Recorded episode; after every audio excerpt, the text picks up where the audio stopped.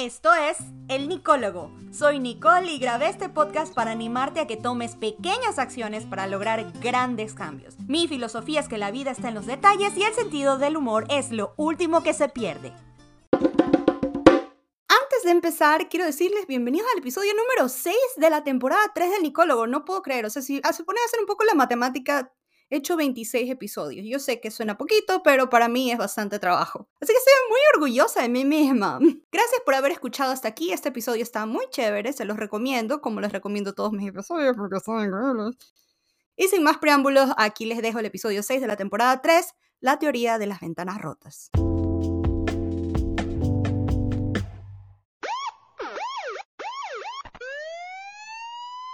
Presten atención a esto. Los psicólogos sociales y los agentes de policía están de acuerdo en que si una ventana de un edificio está rota en una comunidad y no se repara, todas las demás ventanas pronto estarán rotas también. Yo sé que suena súper... Uno se imaginaría que iba a decir algo súper que más intelectual, pero es el mensaje de hoy y me gustan los mensajes sencillos.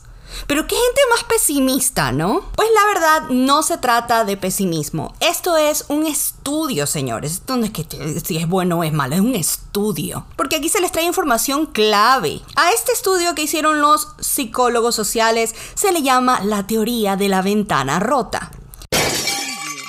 Esto es algo que aprendí recientemente mientras trabajaba en un documento para la compañía de seguridad en la que trabajo. O sea, algo, algo bueno tenía que sacar de ahí, ¿no? En criminología, Esperen, es que hay que ponerle música de crimen.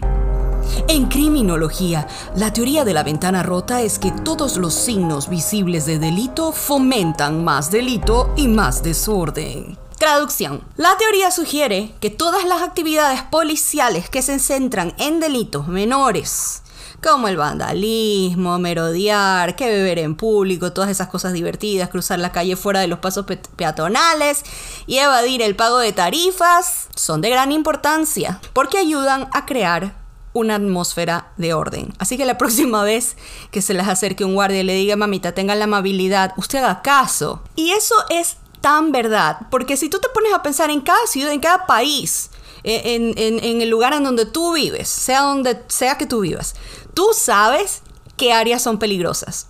Ponte a pensar, tú sabes qué áreas son peligrosas y la razón por la que sabes es por cómo el lugar se ve. La decadencia del lugar te da como, digamos, la, la señal de que ahí las cosas no se están arreglando o no hay supervisión en este lugar, que no ha hecho que ese, ese barrio o lo que sea mejore, por lo tanto sabes que esta, digamos, esta decadencia está trayendo de pronto más daños, más delincuencia, o sea, eso más o menos es lo que es la teoría de la ventana rota según los psicólogos sociales. Esto de las ventanas me, me, recuerda a la película de Wreck-It Ralph o Ralph el Demoledor. Mientras Ralph el Demoledor iba rompiendo ventanas, Fixit Felix, que no sé cómo se llamaba, eh, se llamará en español, con su martillito decía, yo puedo repararlo. Podemos repararlo. Y iba arreglando las ventanas.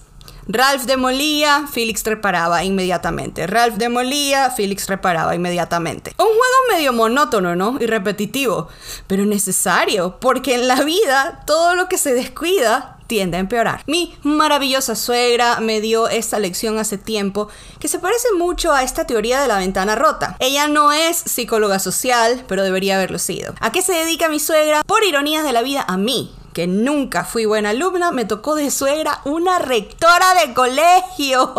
Agárrate, Karma. Karma is my friend, Karma is my candy. Así es, así como lo escuchan, mi suegra fue por muchos años rectora de un colegio y ahora otra vez es rectora de un colegio. Ni en mis más grandes pesadillas me hubiera imaginado tener una suegra rectora, pero la vida es irónica. Me cuenta mi suegra que en su primer año de rectora le tocó pasar por una inspección de la escuela al parecer las rectoras también tienen jefas que las ponen en su lugar. Jeje, la vida es justa. Pero me cuenta mi suegra que esta señora que venía a inspeccionar su escuela es de esas que se encargan de darles las calificaciones a la escuela. Pero bueno, mi suegra, conociéndola, estaba realista Miren, yo tengo muchos años de conocerla y si hay alguien que tiene todo en orden, es ella. Se encargó de hacerle saber a las maestras que iba a venir una señora a supervisar la escuela. Por ende, las maestras le pegaron sus buenas amenazas a los niños para que se queden queditos en su mejor comportamiento. Ya quédate quedito. Todo documento estaba en su lugar, todo estaba en orden. Cuando llega la inspectora esta, mi suegra me cuenta que era una señora que se veía impecable, desde los pelos hasta los pies. La ropa planchada, nada de mordida de chivo, no, el maquillaje bien hecho, no parecía el payasito plin plin, ni una gota de sudor le rodaba en la cara por el calor infernal de Cancún, nada, impecable la señora. La felicitó a Licha por tener una escuela en orden, sin embargo, le dijo que tenía una observación. O sea, había una manchita, les voy a repetir eso, había una manchita una manchita en la pared de su oficina. Una manchita. Chiquitita. ¿Por qué no la has limpiado? Le dijo la inspectora a la rectora mientras en una esquina escuchaba a Dora la exploradora. ¿Por qué no has agarrado pintura y has arreglado la pared?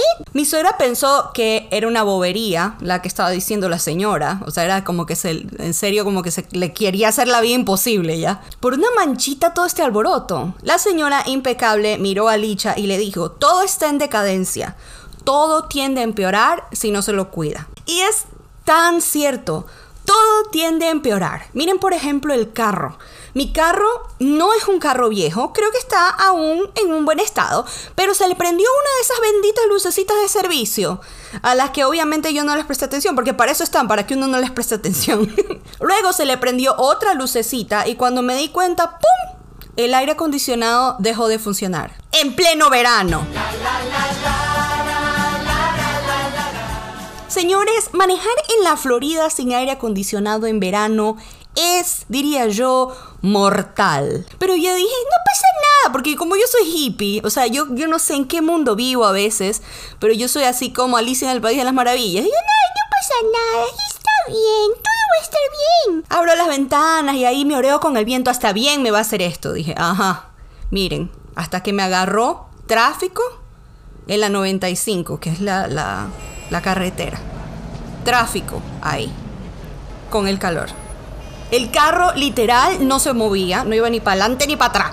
Y empecé a sentir esa gota que a uno le cae, es una gota de sudor que a uno le cae de la nuca y le llega al comienzo del, al coxis. O sea, ya cae la gotita y se empieza a hacer un charquillo. y señores, miren, me avergüenza decir lo que voy a decir, pero empecé a llorar. A llorar como niña chiquita, o sea, llorar del calor. A la final no prestar atención a la lucecita me salió caro.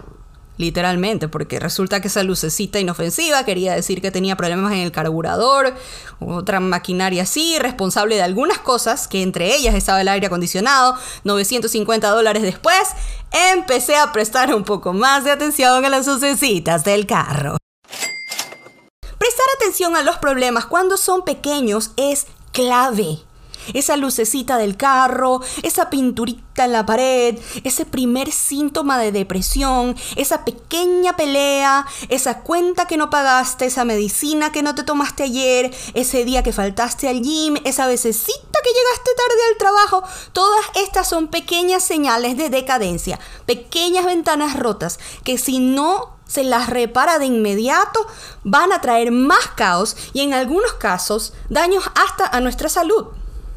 El mensaje de mi podcast es que la vida está en los detalles y aunque por lo general hablo de los pequeños momentos de alegría y buen humor que hay en la vida, creo que también aplica en este tipo de casos. Préstale atención a los detalles. Esos que están de alguna manera agregando desorden a tu vida. Algo chiquitito. Seamos conscientes de nuestras ventanas rotas. Reparémosla de inmediato, así como Fixit Felix. Recuerda que son las pequeñas cosas las que finalmente dan forma al panorama general de nuestras vidas. La vida está en los detalles. Cuida los detalles.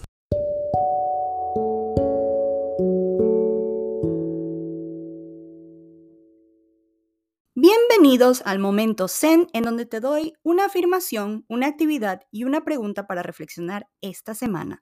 Tu afirmación para esta semana es, Mi vida está en orden y en equilibrio. Tu pregunta para esta semana es, ¿Qué objeto sueles perder con más frecuencia? Y no se vale decir la paciencia. Tu actividad para esta semana es, haz una lista de todos esos detalles que has estado postergando, tú sabes.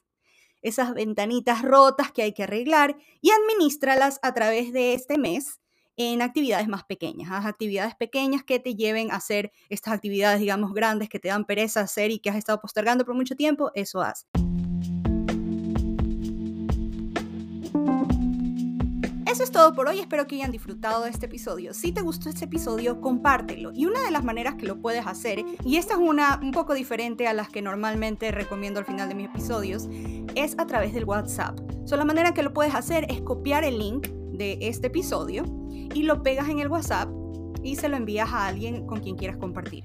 También otra opción, si es que quisieras facilitarte la vida, es que te unas a mi chat de WhatsApp. Si quieres unirte y de pronto no encuentras el link en mi Instagram, mándame un mensaje interno y con mucho gusto te agregaré a mi grupo. En este grupo las conversaciones están desactivadas y solamente recibes notificaciones cada vez que hay un episodio nuevo.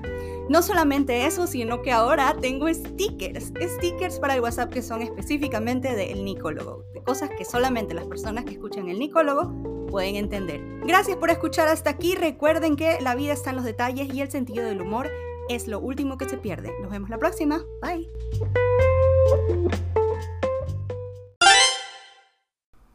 Este episodio de Nicólogo fue escrito por Nicole Trujillo, grabado en los estudios de su closet en West Palm Beach y traído a ustedes por medio de Anchor. Si te gustó este episodio, dale like, compártelo y suscríbete para recibir notificaciones de nuevos episodios.